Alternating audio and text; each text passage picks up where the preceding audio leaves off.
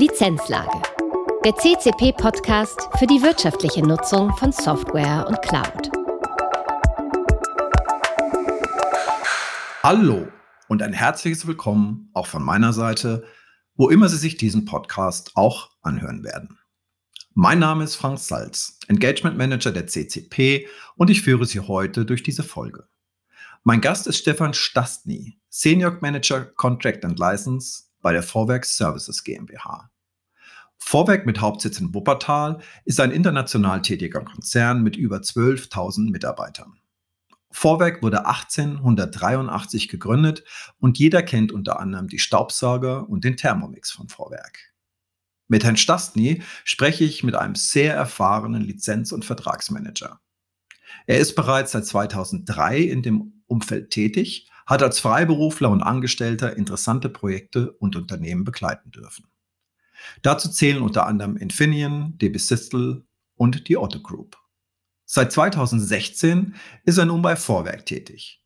Wir sprechen heute über den Alltag und die Herausforderungen eines Lizenzmanagers in einem internationalen Umfeld, Politik im Unternehmen, technischen Herausforderungen und die Fähigkeiten eines Lizenzmanagers. Hallo, Herr Stasny. Hallo, Herr Salz. Ja, es freut mich besonders, dass ich Sie äh, erwischen konnte. Ich weiß, momentan ist es äh, ziemlich stressig im Lizenzmanagement. Vor Ende des Jahres äh, ist dann doch immer noch einiges zu tun. Sie sind ja wirklich ein sehr, sehr erfahrener Mann in dem Thema. Und wenn es für Sie okay ist, würde ich sofort mit der ersten Frage starten. Feel free. Okay. Ähm, was ist denn, Sie arbeiten heute in einem internationalen Konzern im Lizenzmanagement. Was ist denn aus Ihrer Sicht ähm, für internationale Konzerne die größte Herausforderung im Lizenzmanagement? Es gibt ganz viele, das weiß ich, aber was ist aus Ihrer Sicht die größte? Also ich glaube, es gibt zwei Kerngebiete, die mir aus dem Stand einfallen. Das ist zum mhm. einen mal die Handhabung von eher transaktionsbasierten Verrechnungsmodellen im Lizenzmanagement. Ganz einfach, mhm. wie wir es von Cloud-Produkten kennen, wo die Handhabung extrem schwierig zu kontrollieren und zu monitoren ist. Und zum anderen mhm. das Zusammenfügen von wirklich international, bei wirklich international agierenden Konzernen der verschiedenen Datenquellen. Wenn Sie einen großen ja. Konzern haben, der amerikanische Niederlassungen hat und asiatische Niederlassungen hat, dann haben Sie oft verschiedene Rechenzentren, verschiedene Active Directories und die Daten dann zusammenzufügen, ist nicht vergnügungssteuerpflichtig. Okay. Das ist ja, ich meine, wir beide sind schon relativ lange in diesem Geschäft und haben natürlich, Sie waren ja auch selber als Freiberufler äh, tätig, das heißt auch auf, auf Kundenseite viel gearbeitet. Ähm, es gab ja früher immer so diesen Anspruch, ein zentrales Lizenzmanagement aufzubauen und dann auch eine zentrale Governance in alle Ländergesellschaften auszurollen. Ist das aus Ihrer Sicht heute noch ein sinnhafter Weg oder, oder bevorzugen Sie da eher eine andere Herangehensweise? Also vielen Dank für die Frage. Es freut mich, dass Sie das so direkt auf den Punkt gebracht haben. Denn in der Tat ist das einfach veraltet. Wir leben in ja. einer Zeit, in der sich Dinge schnell ändern, Konzerne schnell ändern. Jeder kennt das Buzzword Agilität. Aber tatsächlich ja. ist das etwas, mit dem wir tagtäglich auch zu tun und als Lizenzmanager auch zu kämpfen haben.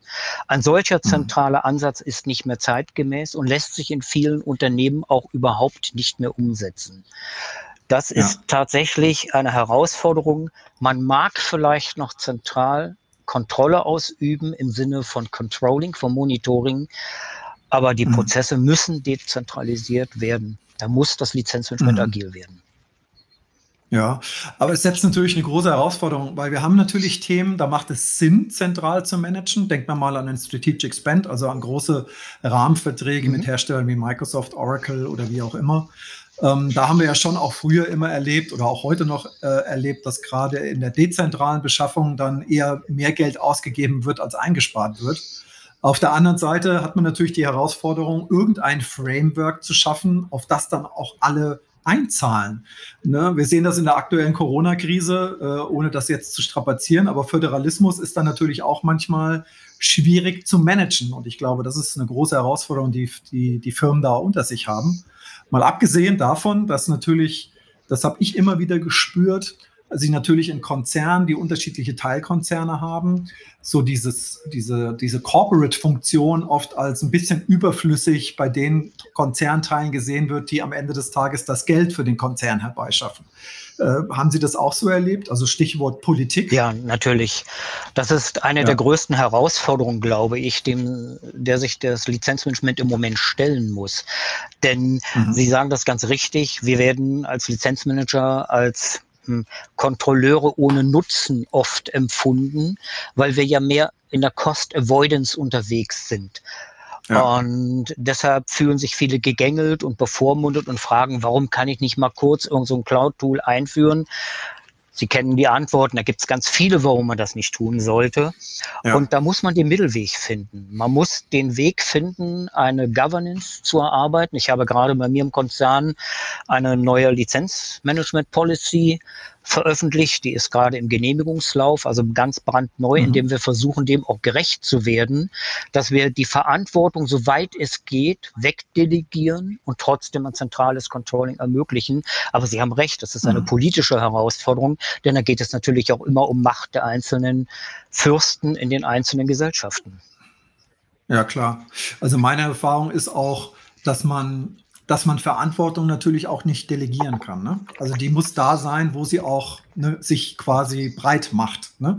Es, ist, es ist schwer. Früher gab es Frameworks, Sie erinnern sich daran, wo dann das Lizenzmanagement den Einkauf vorschreiben sollte, wie Software einkauft.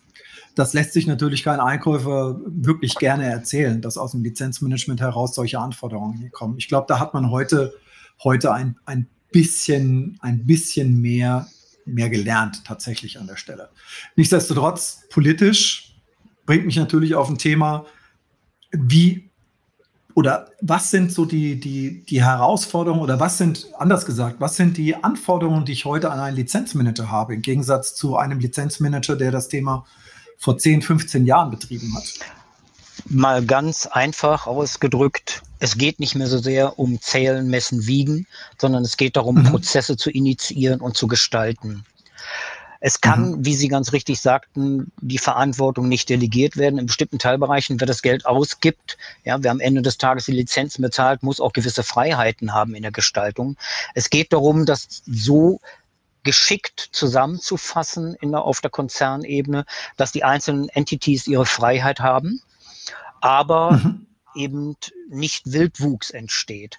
Und ich glaube, ein ganz wichtiger Schritt ist, dass heutzutage ein Lizenzmanager sich damit auseinandersetzt, wie die im Unternehmen eingesetzten Softwareprodukte klassifiziert werden können über eine Klassifizierung, mhm. dass man zum Beispiel sagt, es gibt eine Klasse 0, bestimmte freigegebene Open Source Software, die in bestimmten Teilbereichen, auch da gibt es ja, Sie kennen das, regionale Beschränkungen, kann ohne ja. weitere Nachfrage installiert werden, bis, sagen wir mal, eine Codierung von 10, die heißt, diese Software darf unter keinen Umständen eingeführt und benutzt werden.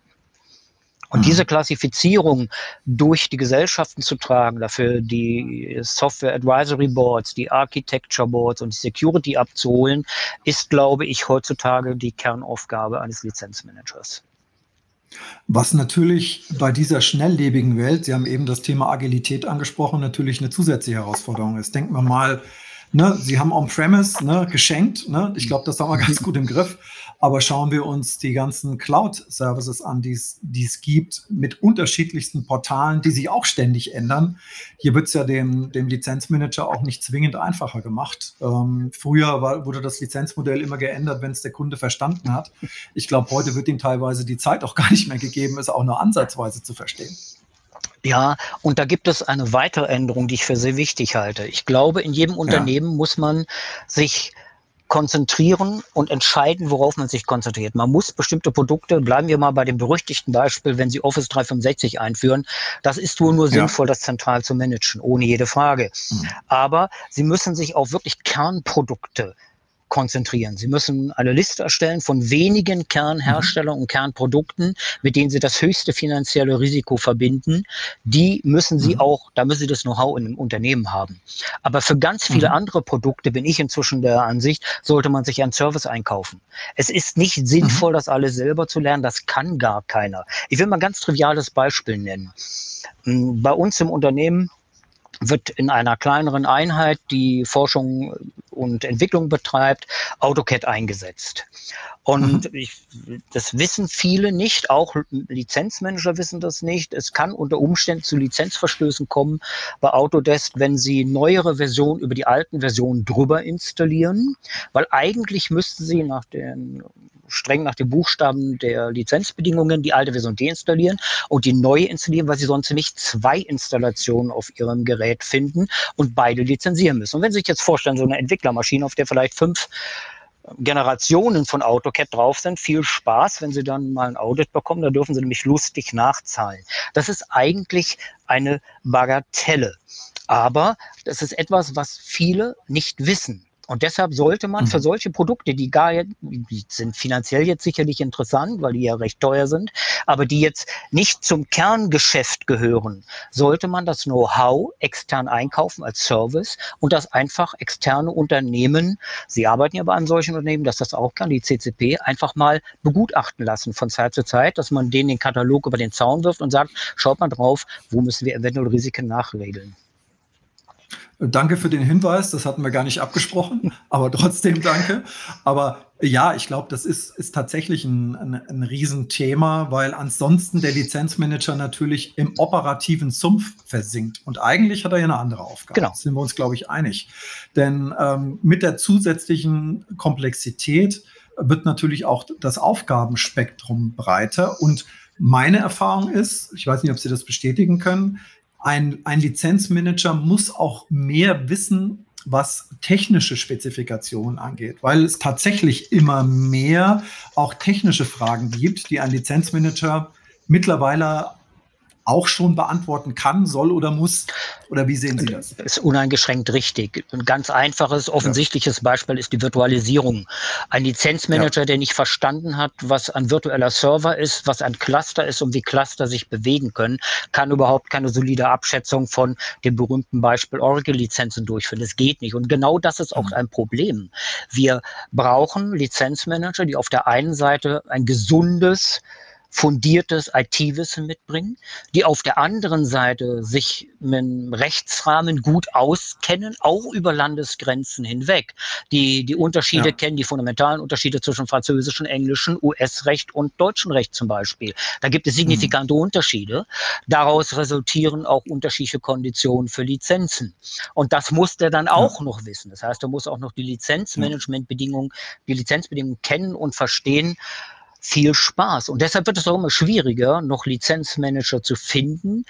Die, der Markt ist, glaube ich, ziemlich leergeräumt, weil diese Anforderungen ja. sehr schwer erfüllbar sind. Ja, und was ich natürlich auch in der Diskussion immer habe, ist das natürlich durchaus berechtigt. Erstmal jemand fragt, ja, wieso muss ein Lizenzmanager in einem Konzern juristisches Wissen haben? Und dann sage ich immer, ja, weil es relativ einfach ist, weil die Juristen in einem Konzern sich um alles andere kümmern. Ne? Ein eine Vorwerk äh, kümmert sich darum, da kümmert sich der Jurist darum, was er für Schäden hat, wenn ne, irgendeine Maschine bei ihnen nicht funktioniert und ein Staubsauger äh, selbstständig wird. Und was das bedeutet, darüber kümmern sich Juristen in einem Produktionsunternehmen und in den seltensten Fällen um Lizenzmanagement. Ich saß sehr oft mit Vertrags, in Vertragsverhandlungen, wo ja in der Regel auch ein Jurist mit dabei sitzt, das wissen Sie mhm. auch. Die haben in der Regel keine Ahnung davon. Die sitzen da ähm, sehr selten mal mit wirklichen Input. In der Regel sitzen sie da, weil sie dabei sein müssen.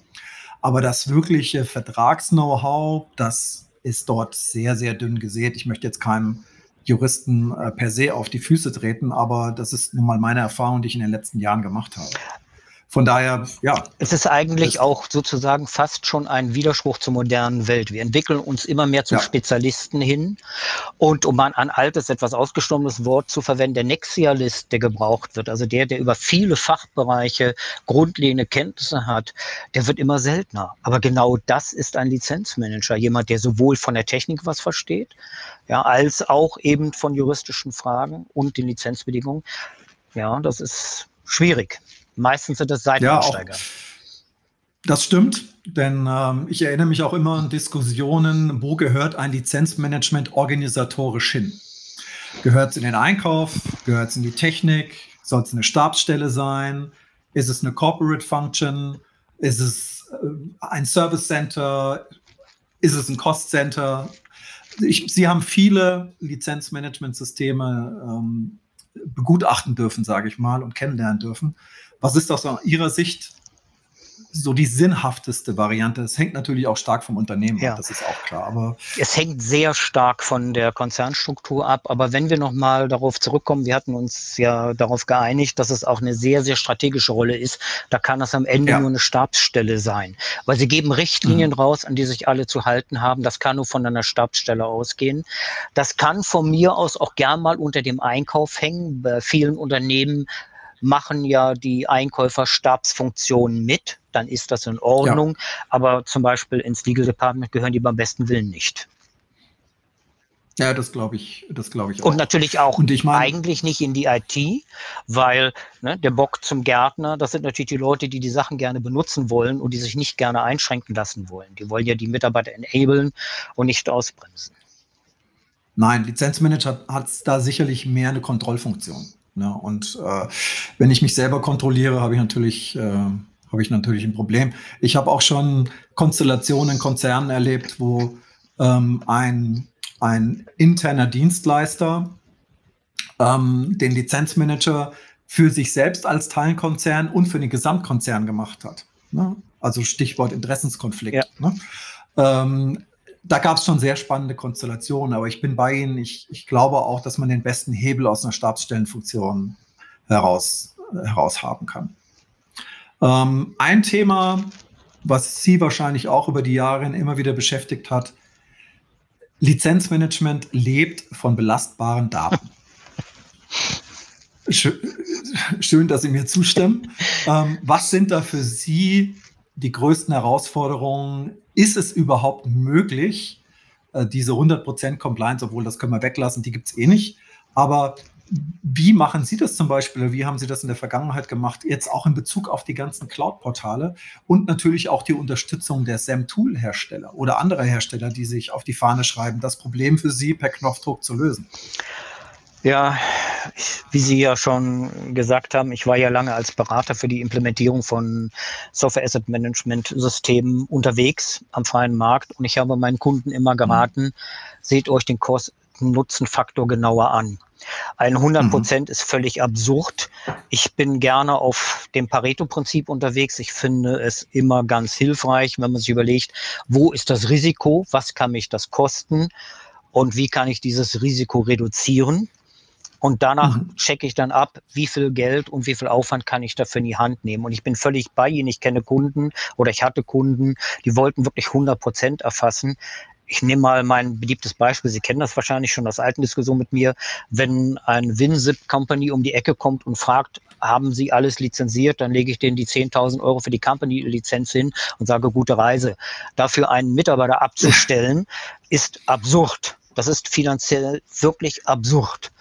Und das vergessen manche Kunden, die sich überreglementieren wollen, die sich auch überprozessieren wollen. Es hat keinen Mehrwert.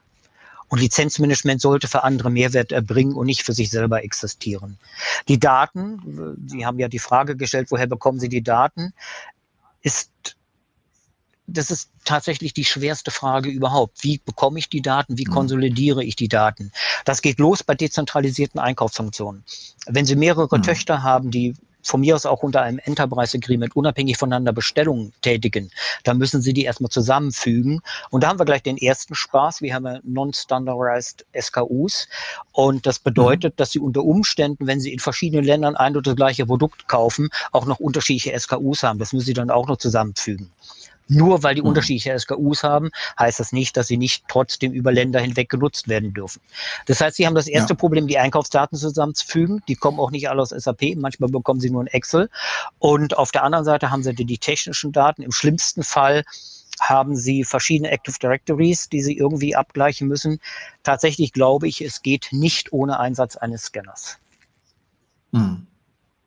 Und da gibt es ja auch beliebig viele und auch beliebig viele, die spezialisiert sind. Ja. Ein, ein, ein Scanner für Clients ne, kann mir noch lange keine virtualisierten Umgebungen äh, sauber darstellen, sprich liefert mir auch keine Portalinformationen ja. äh, der Cloud-Anbieter. Und ich meine, es gibt ja noch schlimmere Szenarien, sowohl Software als auch Dienstleistung als auch Cloud, die unmittelbar miteinander zu tun haben. Also man hat ja heute wirklich ein Sammelsurium und es ist ja auch nicht absehbar, dass man sich auf eine Plattform äh, wird einigen müssen, nur um das Lizenzmanagement einfacher zu machen. Ja. Das wäre ja toll, aber, aber wird nicht passieren.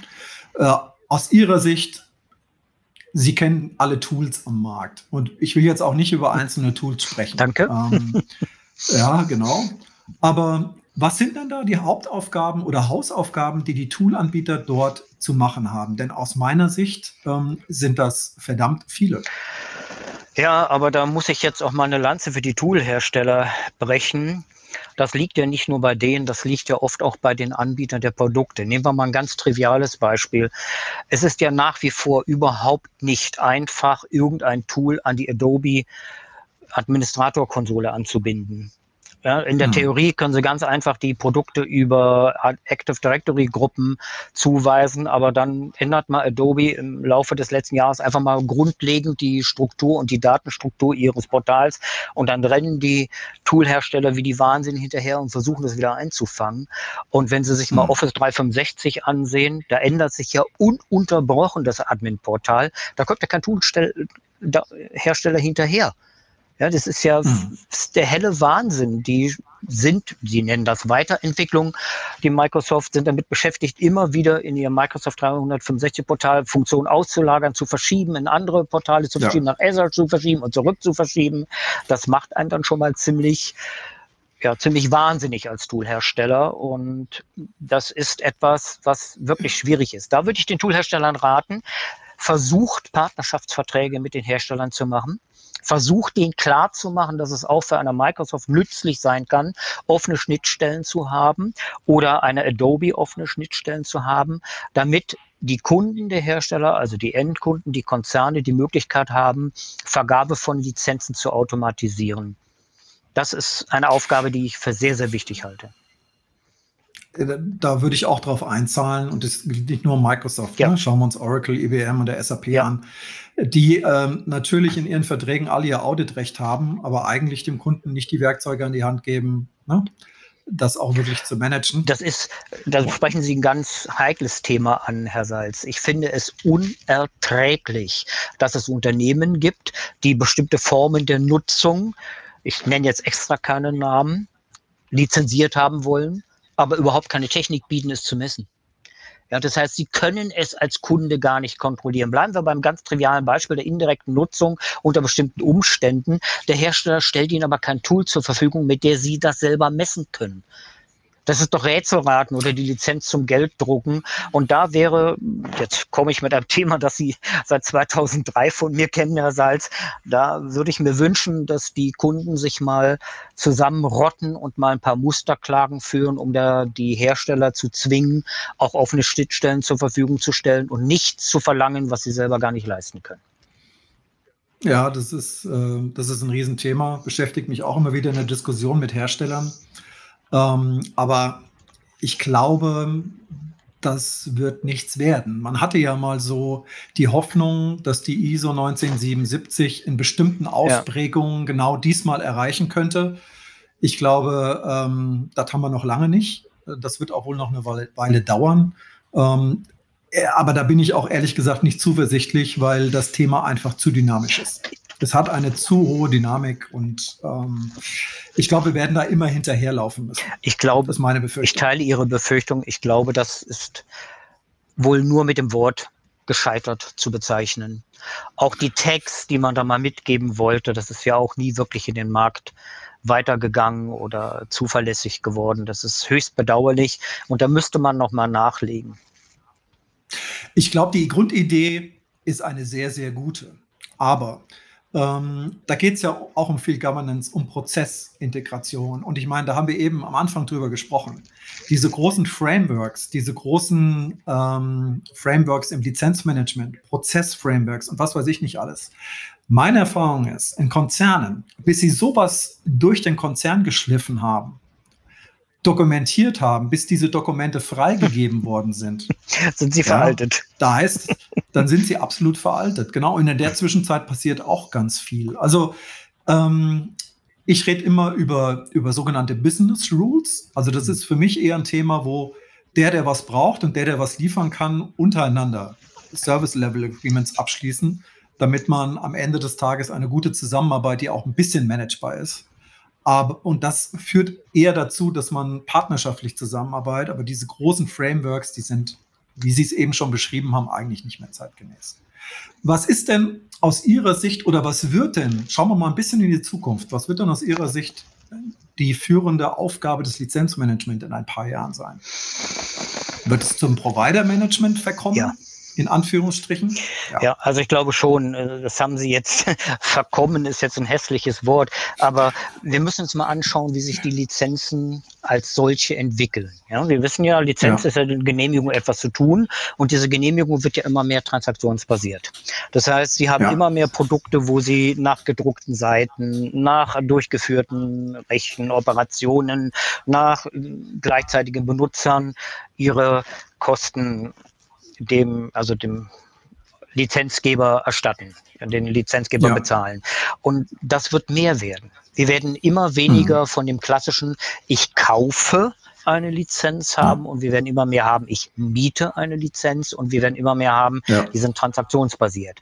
Und dann stellt sich eben die Frage, wie handhabe ich diese Transaktionen?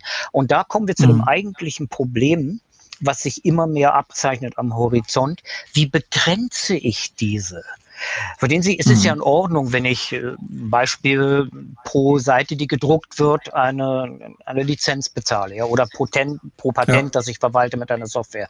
Aber was passiert, mhm. wenn irgendjemand unvorhergesehenerweise, fehlerhafterweise einen Prozess anstößt, der diese Kosten explodieren lässt, weil zum Beispiel auf einmal alle externen Kunden jetzt eine, einen Zugang zu irgendwas bekommen. Ein ganz einfaches Beispiel, Sie wissen wahrscheinlich, zu Vorwerk gehört die Firma Jafra, die in, vor allen Dingen in Mexiko sehr stark ist. Wir haben über 600.000 externe Repräsentantinnen.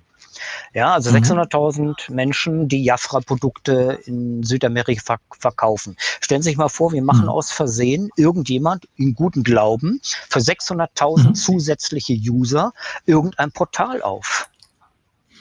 Das wird teuer. Ja, und sowas muss man irgendwie abfangen. Im Moment versuche ich das ja. bei Vorwerk durch Verträge abzufangen. Aber das mhm. kann langfristig keine Lösung sein, weil es immer Lücken gibt, ja. die wir übersehen. Und es ist die Frage, was tun auch die Hersteller? Was tun die Hersteller, mhm.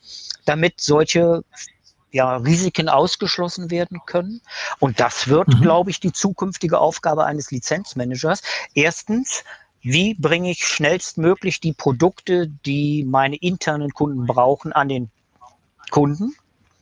Wie ja. manage ich das, dass es schnell effektiv wird und wie halte ich die Risiken unter der Decke? Okay, Herr Stasny, ähm, jetzt stellen wir uns doch mal vor, ich meine, Sie machen das ja nun schon ein paar Jahre, jetzt kommt ein junger Mensch auf Sie zu und sagt, Herr Stasny, ich möchte Lizenzmanager werden. Dann frage ich ihn, hast du erstens nichts Richtiges gelernt und zweitens bist du Masochist. Also. Jetzt ganz ja. im Ernst, ich weiß, äh, die Frage ist natürlich, äh, hat eine gewisse Brisanz, aber ähm, ich meine, sie tun das ja auch nicht, weil es ihnen überhaupt keinen Spaß macht. Sonst hätten sie wahrscheinlich, würden sie was anderes tun, vermute ich mal. Ähm, was würden Sie denn so einer Person jetzt ganz ernsthaft, was würden Sie der mit auf den Weg geben und was würden Sie der empfehlen? Ich würde zuerst ihn oder sie darauf hinweisen, dass er oder sie eine grundlegende technische Ausbildung im Bereich IT benötigt, zwingend benötigt, mhm. dass er sich intensiv mit Cloud-Produkten, Cloud-Strukturen und den dahinterliegenden Datenverarbeitungssystemen beschäftigt, damit sie die Technik versteht, über die sie später urteilen soll, diese Person. Dann mhm. würde ich sagen, mach mal ein oder zwei Seminare zu vergleichenden Rechtsräumen, also asiatische Rechtsraum, mhm. nordamerikanischer Rechtsraum, europäische Rechtsräume. Und dann überleg mhm. dir, ob das wirklich noch das ist, was du machen möchtest. Okay. Die, wir hatten das. Da haben Sie jetzt aber eigentlich ein spannendes, also ich meine, das ist schon auch, jetzt mal ganz im Ernst, das ist schon ein, ein spannender Spannungsbogen, ne? Ja, aber Sie, wissen das ja selbst, Herr Salz. Es ist wirklich ein extrem umfangreiches Gebiet. Sie werden Lizenzbedingungen ja, zu natürlich. lesen bekommen, dann werden Sie ein Verständnis dafür haben müssen. Ich nehme mal diese trivialen Beispiele. Sie bekommen Lizenzbedingungen von irgendeinem mhm. Anbieter irgendeines Produktes, das von mir aus sogar ein Cloud-Produkt ist, und Sie lesen sich das durch und dann sind da dann ne, gemäß Lizenzbedingungen auf Seite XYZ auf, der, auf unserer Internetseite. Nein, mein Freund, ja. bitte ausdrucken, signieren, dran heften, vorher wird nicht unterschrieben. Als ganz triviale mhm. Geschichte. Das heißt, wir müssen ein Verständnis dafür ja. haben, welche Rechtskonsequenzen das hat, wenn irgendetwas nur im Internet steht. Man bekommt ein gutes ja. Gefühl für Rechtsräume in so einem Seminar oder in solchen Seminaren. Und man versteht, worauf es ankommt, wenn man etwas dokumentieren möchte oder muss, um rechtssicher agieren zu können. Und ja, mhm. das ist natürlich eine unglaublich spannende Aufgabe in diesen agilen Zeiten. Ja. Und ja. machen wir uns nichts vor, ein Großteil unserer Tätigkeit besteht natürlich, und das wird vielleicht auch noch zunehmen, in Beratung. Also ich habe im Moment ja. sicherlich gut 35 Prozent meiner Arbeit mit Tätigkeiten, die sich ausschließlich auf Kundenberatung beziehen. Können wir das machen oder mhm. wie können wir es machen? Dann haben Sie aber auch schon eine gut etablierte Position im Unternehmen. Ich kenne Unternehmen, da beschäftigen sich die Mitarbeiter zu 45 Prozent ausschließlich mit dem Tool-Setup äh, und der Tool-Pflege. Ähm, was für mich auch nochmal ein, ein Riesenthema ist. Sie hatten es eben schon angesprochen. Man sollte überlegen, was man tut, aber man sollte vor allen Dingen auch überlegen, was man nicht tut. Ich glaube, das sieht man auch in den vielen Anforderungen, die Kunden auch an uns herantragen, das Thema Outsourcing in dem Thema. Ich bin aber auch der Meinung, dass es am Ende des Tages auch den starken Lizenzmanager im Unternehmen immer noch braucht, weil er den Zugang natürlich zu den Leuten hat, denen er quasi die Mehrweite des Lizenzmanagements auch verkaufen muss. Und ich glaube, da leidet heute auch sehr oft ein Lizenzmanagement drunter. Das Thema will ich mit Ihnen noch kurz äh, anreißen. Ähm, ich habe sehr oft das Gefühl, dass Lizenzmanagement kein Marketing betreibt. Ja im, im Unternehmen im Sinne von, äh, wir sind nicht nur Kostenerzeuger oder, oder Bremser, sondern wir bringen auch etwas. Und das ist etwas, was meiner Meinung nach viel zu wenig von Lizenzmanagern im, im Unternehmen positioniert wird. Wie sehen Sie das? Ich stimme dem leider uneingeschränkt zu. Tatsächlich ist es so, hm. dass ja auch ein großer Aufgabenbereich im Lizenzmanagement darin besteht, Kosten zu vermeiden. Cost Avoidance oder ja. Risk Avoidance. Das sind natürlich keine Zahlen, die man hinterher vorzeigen kann. Ja, wir haben dieses Jahr keine, weiß ich nicht, 10 Millionen an SAP oder an Oracle gezahlt. Ja, ja es war keine budgetierte Zahl, also interessiert das sowieso keinen. Ja, sei denn, man mhm. macht, und das habe ich schon einmal in einem großen Konzern gesehen, da war tatsächlich das Lizenzmanagement in der Lage, bestimmte Rückstellung zu bilden regelmäßig. Mhm. Und das ist auch ein Tipp, den ich übrigens mhm. allen Lizenzmanagern da draußen geben würde wollen. Macht 10 Prozent eures Jahresumsatzes mit Software als Rückstellung für die kommenden Jahre für Audits, dann ist nämlich erstmal die Awareness für die Kosten da. Und wenn die dann nicht abgerufen werden, weil kein Audit stattgefunden hat oder weil im Rahmen eines Audits das vermieden werden konnte und man sehr viel weniger gezahlt hat, dann wird auch klar, wie viel das, das Lizenzmanagement spart. Ganz wichtig in diesem Zusammenhang, ja. weil wir vorhin ganz kurz über Prozesse gesprochen haben. Das funktioniert nach ja. meiner Wahrnehmung am besten, wenn das Lizenz Lizenzmanagement mit dem Einkauf wirklich ganz eng Hand in Hand zusammenarbeitet. Bei uns ist es glücklicherweise so, mhm. dass es mir gelungen ist, das zu etablieren, dass der Einkauf von sich aus alles, was irgendwie nach Lizenz riecht, automatisch weiterroutet an das Lizenzmanagement. Ja, und mhm, das okay. ist natürlich gut. Dann sehen wir auch Sachen, die wir vielleicht in einem klassischen Prozess vielleicht nicht sehen würden, weil das Einkauf ja. das proaktiv macht. Und das ist sehr ja. nützlich. Aber ja. nochmal darauf zurückzukommen, diese 10% Budgetierung in Rückstellung als Risikorückstellung, das ist etwas, wo die meisten IT-Chefs erstmal ganz furchtbar nach Luft schnappen, was aber die Awareness ja. für den Nutzen als Lizenzmanagement durchaus bringen kann. Äh, bin ich zu 100 Prozent bei Ihnen. Ich hatte nur mal einen IT-Leiter, der bei einem, in einem Oracle-Audit steckte und Oracle hatte da über Jahre schon versucht, den Fuß in die Tür zu bekommen, ist ihm nicht gelungen.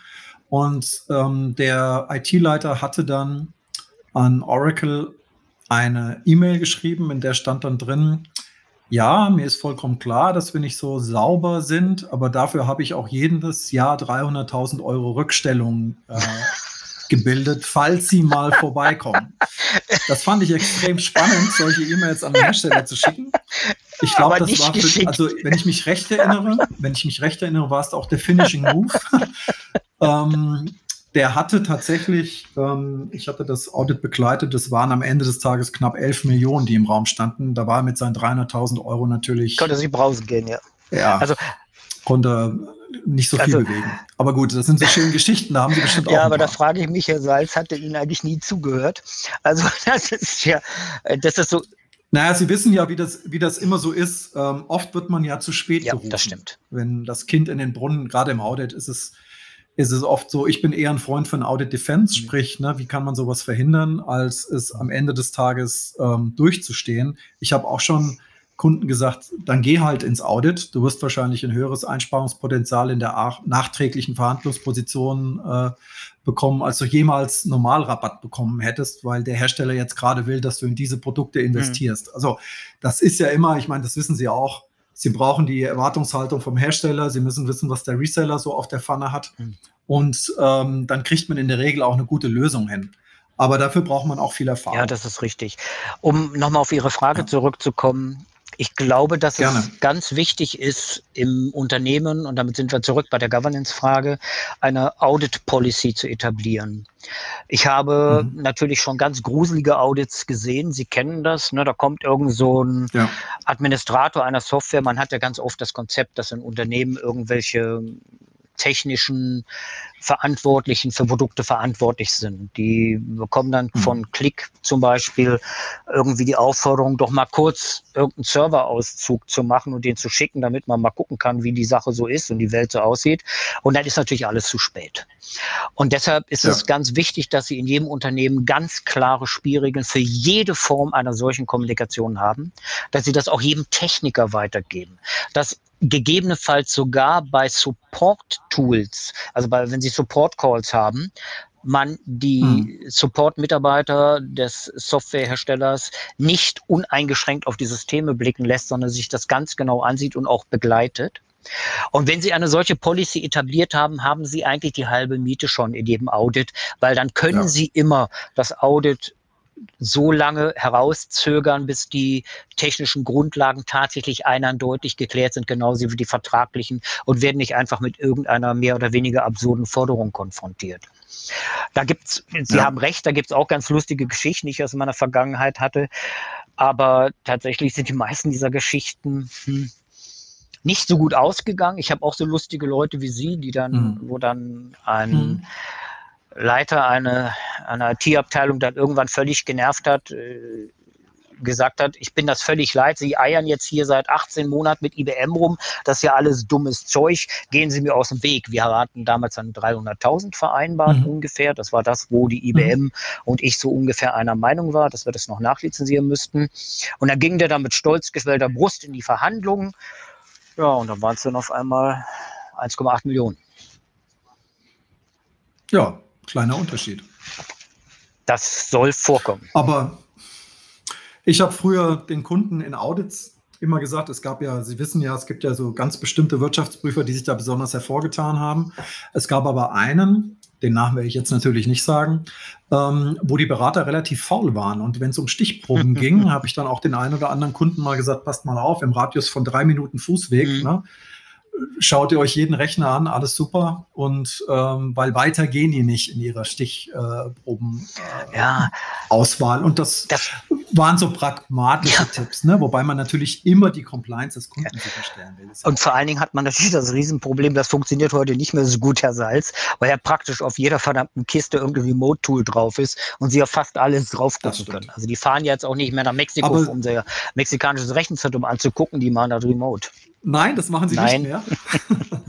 Nein, also es hat sich viel getan. Wir sind ja auch schon zwei alte Hasen an, dem, an der Stelle. Ich muss leider schließen. Ich könnte noch stundenlang mit Ihnen reden. Ich hoffe, wir schaffen das mal wieder in einem persönlichen Gespräch, wenn diese verrückten Zeiten dann mal wieder zur Neige gehen. Ich darf mich recht herzlich bei Ihnen bedanken. Es war ein sehr schönes Gespräch mit Ihnen, hat mir richtig Spaß gemacht. Und ähm, ich freue mich auf ein baldiges Wiedersehen. Alles klar. Auch mir hat es viel Spaß gemacht, Herr, Herr Salz. Einen schönen Abend Ihnen noch. Prima. Tschüss. Den wünsche ich Ihnen auch. Bis bald.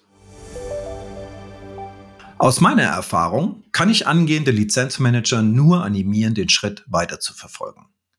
Lizenz oder Software Asset Management ist eine spannende Aufgabe.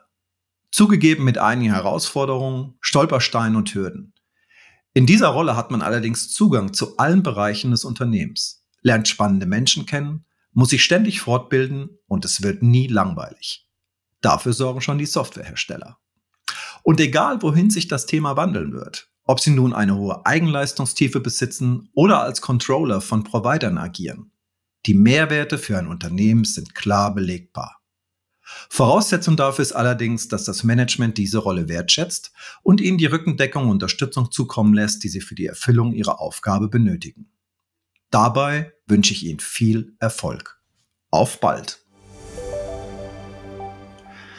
Zum Schluss möchte ich Sie einladen wieder als Zuhörer dabei zu sein, wenn die Lizenzlage auf Sendung geht. Haben Sie Fragen oder Anregungen? Kontaktieren Sie uns.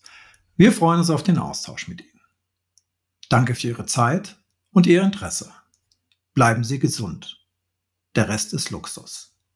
Herzlichst, Ihr Frank Salz. Möchten auch Sie Gastredner bei Lizenzlage sein?